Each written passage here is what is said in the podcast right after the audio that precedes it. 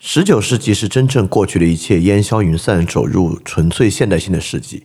不管是过去对于君主制的执着，对于天主教的执着，对于传统社会规范的执着，在十九世纪呢，都渐渐化为乌有。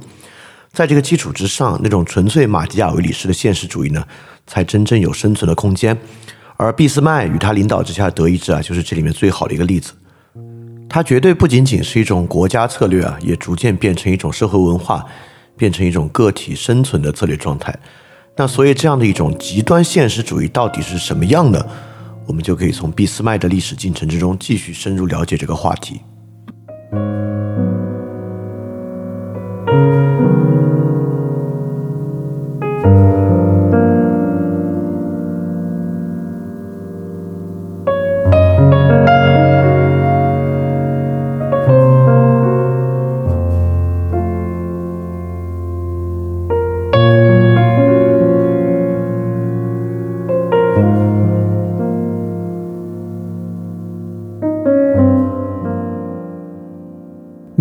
二点零主体节目都配有讲义，讲义可以在 flipradio.dot3adisc.dot com 下载。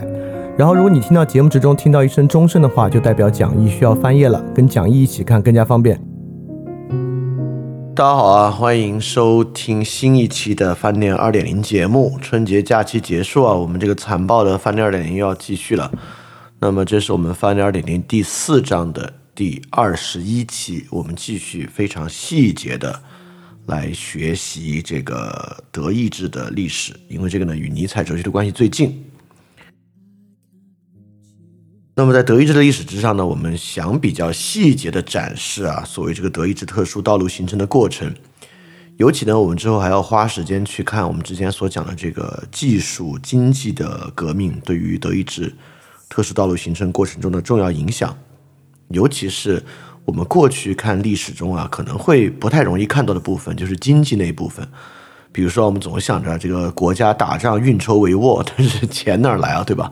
这都是非常重要的问题啊，尤其是面对十九世纪时候很很重要的问题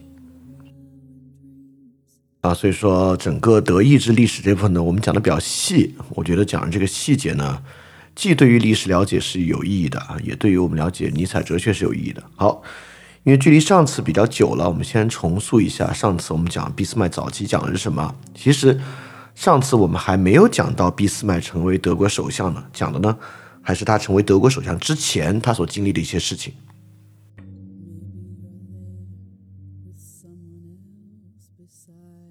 上期我们的名字呢，我们管啊这个俾斯麦是全新物种。为什么我们管这个人叫全新物种呢？因为它代表了十九世纪走向现代化过程中的巨大转变。俾斯麦本身呢，其实并不是十九世纪里面先进的分子或者先进的社会阶层。不仅不是先进的社会阶层啊，俾斯麦的出身代表了最守旧的阶层，就是容克贵族。他是德国的容克贵族。容克贵族呢，就是德国农业阶级地主，尤其是小地主，呃为生的一些传统农业社会贵族。他们本身呢反对世俗政治，拥抱绝对君主制，所以在十九世纪呢绝对是最守旧、最保守的一种。而俾斯麦的早期，我们也知道，上期我们讲到啊，俾斯麦就是一个最保守、最守旧的容克贵族。在德国一八四八，就是普鲁士一八四八革命的时候啊，呃，俾斯麦当时想的呢就是从农村带一些武装进京勤王，对吧？想的是这样的事情啊。但是呢，在不断的发展之中啊，我们发现啊，这个。容克贵族俾斯麦成为了迎接十九世纪现代化进程最彻底的一位政治人物。在上次我们提到啊，他放弃对绝对君主制的捍卫，放弃了与法国的世仇啊，能够与法国合作，放弃了传统的德意志联邦，就是普鲁士与奥地利结合成的德意志联邦，以及与奥地利国家的兄弟感情。放弃了一个容克贵族对议会制度的憎恨，甚至啊，他成为了欧洲大陆上最早这个推行这个普选制的国家和政治人物之一。所以这些呢，其实对于他作为一个容克贵族来讲啊，都是非常罕见的。当然啊，你千万不要听我这么说，你你觉得俾斯麦是从一个最保守的容克贵族变成了一个温和的共和派或者温和的民主派啊？绝对不是啊。俾斯麦既然是全新物种，他呢也并不是模仿和成为了在他以前从这个法国大革命之后啊，欧洲逐渐崛起的共和派和民主派。俾斯麦呢变成了一个最变色龙性质的全新的人。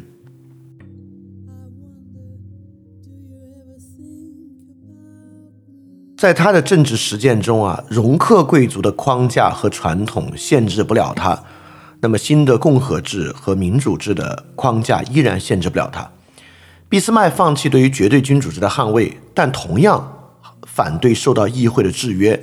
他所想到的方式呢，是扩大首相的职权啊，尤其是在他这个德意志统一成为这个德意志帝国之后啊，他的这个首相可以说是超越皇帝，也超越议会，成为权力最大的人啊。这是德德意志特殊道路中的一环。他能够接受与法国合作，但是丝毫不遵守对法国合作中的任何承诺和条约的限制。在这个外交关系的这个塑造中啊，绝对的自由。当然啊，绝对自由呢，也体现为绝对的背信弃义。所以他不断的，今天我们就可以看到啊，他不断的拉拢法国啊，直到最后与法国打一仗的地步。同样，他放弃德意志联邦啊，并不是要追求一个传统的君主制啊，也不是要追求现代政治体制啊。他放弃德意志联邦，只是为了反对奥地利，希望普鲁士成为德意志诸国的领袖和施加最大影响的宗主国，来强化德意志统一的愿景。他接受的依然是民族主义，但是我们又会发现呢，今天我们就会发现，他也并不受民族主义的限制。今天我们会发现啊，在当时的欧洲。谁真的受民族主义的限制呢？其实是拿破仑啊，就是拿破仑三世是真正受到这个民族主义限制的一个人。我们在今天也能看到啊，俾斯麦推行普选制，但是他一边推行普选制呢，他一边又想各种各样的方法去抑制普选制选出议会的权利啊，他最后呢想实现的还是一个具有高度集权倾向的一个首相班底。而且最后他的选择啊，甚至无法完全用我们上次讲到这个现实主义政治来定义，因为现实主义政治其实就是完全用实力说话。我们可以想象，一个现实主义政治国家其实是不那么需要那么多权谋和阴谋的。如果他真正完全坚持现实主义政治，那现实主义政治呢，其实就应该呃走向一个比较绝对化的军国主义和这个强国政治。但是呢，俾斯麦又完全。不是一个这样的一个绝绝对对的现实主义者，他其实我们觉得，我们觉得用，我觉得用什么方法最好来形容俾斯麦啊？我觉得方法就是所谓的最大化战略选择。什么叫最大化战略选择呢？最大化战略选择啊，就是俾斯麦想实现的是自己受到最小的限制，限制往哪个方向转向都可以。就比如说，他一面跟法国合作，一面呢也保留了攻击法国的可能性。他一面攻击奥地利，但一面又保持在攻击之后可以立马与奥地利结盟的选项。他在中间啊，在欧洲复杂的这些不同的主义、民族主义、德意志主义中间啊航行，确保自己可以灵活的导向任何一种主义。这是他的最大化战略选择。所以俾斯麦呢还不能完全用这个 realpolitik 来形容啊，他就是确实啊，他主张政治基于实力，他也主张啊，这个新的普鲁士不受任何的限制，条约、传统、宗教，而且呢可以最大化战略的选择。这三点啊，我们可以说其实很大程度上就是一个现代化的或者现代性的政府所做的选择。甚至啊，在社会上，我们可以说，这甚至是一个现代性个体所做的选择，对吧？很多人现在的生活不就是完全基于财产和实力，不受任何过去的传统和社会旧规制的限制，并且最大化自己人生选择转向的可能性嘛？啊，这就是现代性，因为所谓上帝死嘛，就是我们不屈从于我们不屈从于任何一种价值观。不屈从于任何一种价值体系，在里面可以很灵活的选择，对我们有用什么我们就用什么的方式啊，就是所谓现实主义，对吧？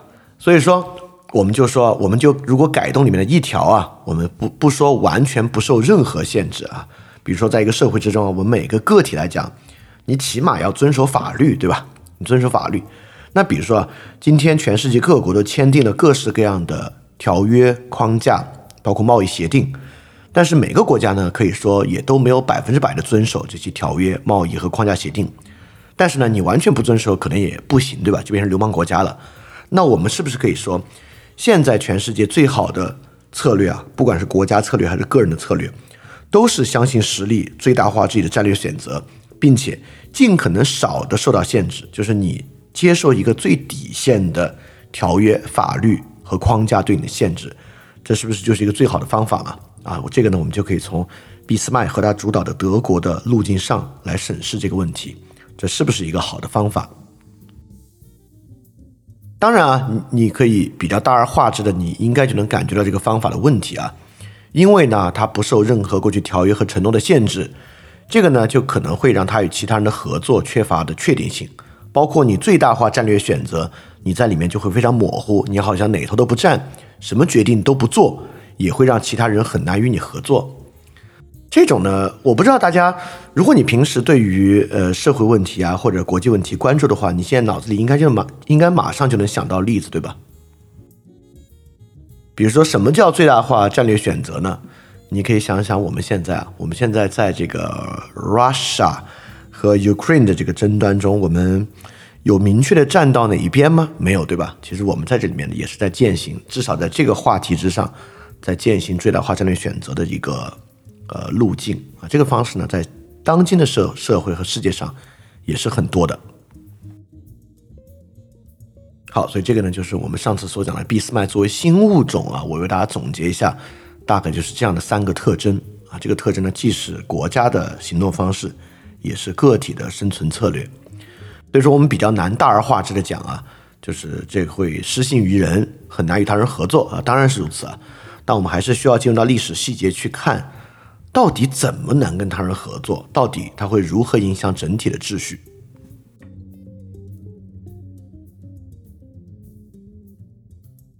好，最后回溯一下，就上次我们讲到最后讲的是什么呢？上次啊，我们讲的就是这个威廉一世登基之后啊，因为他是一个对于军事非常最新的一个国王，推行了军国主义的统治。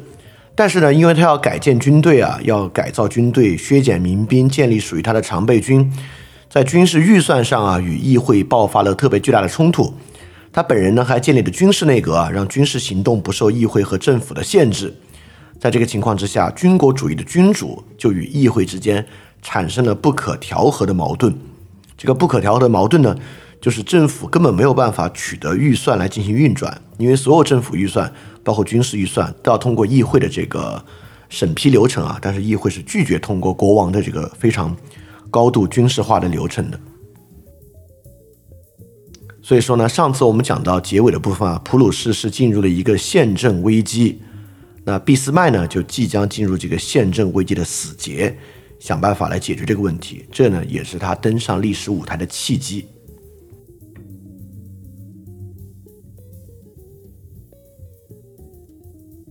所以本期在很多的历史事实中啊，我们主要要去感受的部分是什么呢？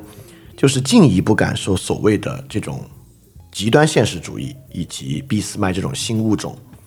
所以我们要感受到的呢，是交织在其中啊，有很多旧传统与新传统。比如说十九世纪之前的旧传统，包括君主制啊、天主教的非世俗政治啊、梅特涅的协调秩序啊，这都是属于十九世纪之前或十九世纪早期的旧传统。同时呢，也产生了一些新传统，包括宪政体制呀、这个 socialism 啊等等的新传统。那么很多国家都会在其中选择一个或数个传统作为他们行为的根本。所以说这些国家的行为呢，你就相对来讲可以预测、可以控制他们的政策呢，相对来讲也比较预测。比如说今天很多国家也有他坚持的一些价值观的基础，对吧？比如说绿党。像德国有绿党嘛，绿党就有绿党坚持的价值观基础，所以他会支持哪些政策，不支持哪些政策，相对来讲呢是比较能预期的。那么普鲁士所呈现的呢，就是俾斯麦所代表的普鲁士所呈现的呢，就是完全无传统，而且在无传统的情况之下，当然他会有他的目标啊，这个目标呢就可以说是最大化利益啊。一般说到这里呢，就可以往下讲了。但是我在这里还是想跟大家探讨一下，当我们说无传统最大化利益的时候啊，大家要停下来想一想，你们现在就可以想想，这里利益指的是什么？比如对于普鲁士这个实体来讲，什么是普鲁士的利益？包括啊，我们想一个现在现代个体也一样，对于一个个人来讲，什么叫最大化你的利益？我觉得这个很有意思啊！你看啊，对普鲁士来讲，我们有几种想法来最大化利益啊。第一，普鲁士的国土面积最大，这个是不是一种最大化利益？其实也是，对吧？但俾斯麦的普鲁士这么干了吗？其实没有。第二，普鲁士追求自己财富最大，国库最充盈，这么干了吗？也没有啊。不仅不充盈啊，这个国库其实越来越捉襟见肘。那所以这里利益到到底说的是什么呀？这里利益指的是什么？这本身是个很有意思的问题啊，所以这里啊，我们不准备走任何很玄乎的东西啊。最大化利益对于当时的普鲁士啊，还是有几个可感的方向的。第一，就是普鲁士要拥有最大的外交影响力啊。外交影响力呢，就是指啊，在国与国的争端之中，包括普鲁士自己的国家的政策选择之中。不受任何其他国家的限制，并且呢，能够影响其他国家的决策啊！今天的世界上，你也可以感觉到什么叫做国家具有外交影响力，对吧？你可以进行调停、调解，你可以贯彻你自己的战略意志啊！这个叫外交影响力。这个呢，跟利益最大化当然有关。第二呢，就是军事影响力，当然在里面是非常重要的一点啊。经济和文化的影响力啊，也是在这里利益最大化的一点，包括啊。我们如果说可感，那么在所谓国族利益最大化之上啊，还有一个很可感的东西，就是对手国家的衰弱啊。如果你现在生活在我们这里，你应该能理解啊，什么叫做对手国家的衰弱，是这个自己国族利益最大化一个可感的项目。因此，这里不仅说俾斯麦，其实也是在说普鲁士人以及之后构成的德意志帝国。是如何从最开始的民族主义，就是德意志建国运动，变成一场大国追求的？之前我不知道大家记不记得我们讲过一期啊，就是民族国家与帝国。我们知道这个民族国家与帝国之间是保持着充分的张力的，并不是每一个民族国家都会变成帝国倾向。但是在德国这里啊，就从一个民族建国运动变成了一场大国运动，这本身呢也是德国社会文化的巨大转变。你会发现。在最开始啊，比如说一八四八这个奥地利和普鲁士革命的时候啊，这个德意志建国运动是完整的与共和主义和自由主义结合到一起的。但是，一旦进入这种大国运动之后，整个德国的社会文化和人的追求和共识也都在转变。所以，并不是从一八四八年开始啊，德意志民族主义运动就是一次帝国主义的运动。帝国主义的运动是在中间慢慢慢慢被俾斯麦的路线植入到德国之中的，所以这种无传统的抛弃一切传统而追求国家或者国族利益最大化的这个过程是如何被其国民慢慢接受的？包括我们要问，真的被他的国民接受了吗？其实很多时候也没有，对吧？如果真的被国民接受了，这个天主教中央党和这个社民党，他们要的呢？赫然就与这个国族主义不一样啊！我们之后也会慢慢去审视，到底德意志帝国的哪部分人接受了这个想法，哪些人没有接受，也是个很有意思的问题啊！啊，你看这部分就立马与个体所做的价值选择产生了关联啊！所以本期我们主这一期着重大家要去感受的，就是所谓这个新物种，我们可以更加细化的感受它是如何抛弃一切传统的。以及它这个无传统的最大化利益过程是用什么手段去实现的？在它实现的过程中，其他人包括呃这个普鲁士内部的国民、其他德意志公国以及欧洲其他国家如何面对和接受这种极端现实主义，是我们这期可以去想的问题。好，我们马上进入今天的内容啊。非常感谢你收听这期节目啊，也希望你可以在新的一年继续支持我的创作。那我的创作呢，不仅有 Podcast，还包括视频直播、书籍、文章、Newsletter 等等等等，一整个大的系统。如果希望可以赞助我的创作，可以在 Patreon 和爱发电来支持，Patreon 和爱发电的地址呢，在下方的 Show Note 中都有提供。那如果你要看到我们所有的服务，你可以在我们下载讲义的网站 flipradio.3adisc.com 看到里面所有服务访问的链接和获取的方式，或者在我的这个微信想借 Joy Share x i a n g j i e j o y s h a r e 的置顶朋友圈内容，就会看到所有的服务了。当然，讲义下载的地址和微信的 ID 在下方的 Show Note 里面也会有提供。能够提供这么多的服务啊，和大家的支持是分不开的。所以说，非常感谢过去一直以来已经有好几年了支持我的众多听众和观众朋友们，也希望能够有你在新的一年继续能够给予我支持，让我能把这个创作平台不仅延续下去，而且呢能够越做越多，越提供越多。好，非常感谢大家，也祝大家在新的一年一切顺利。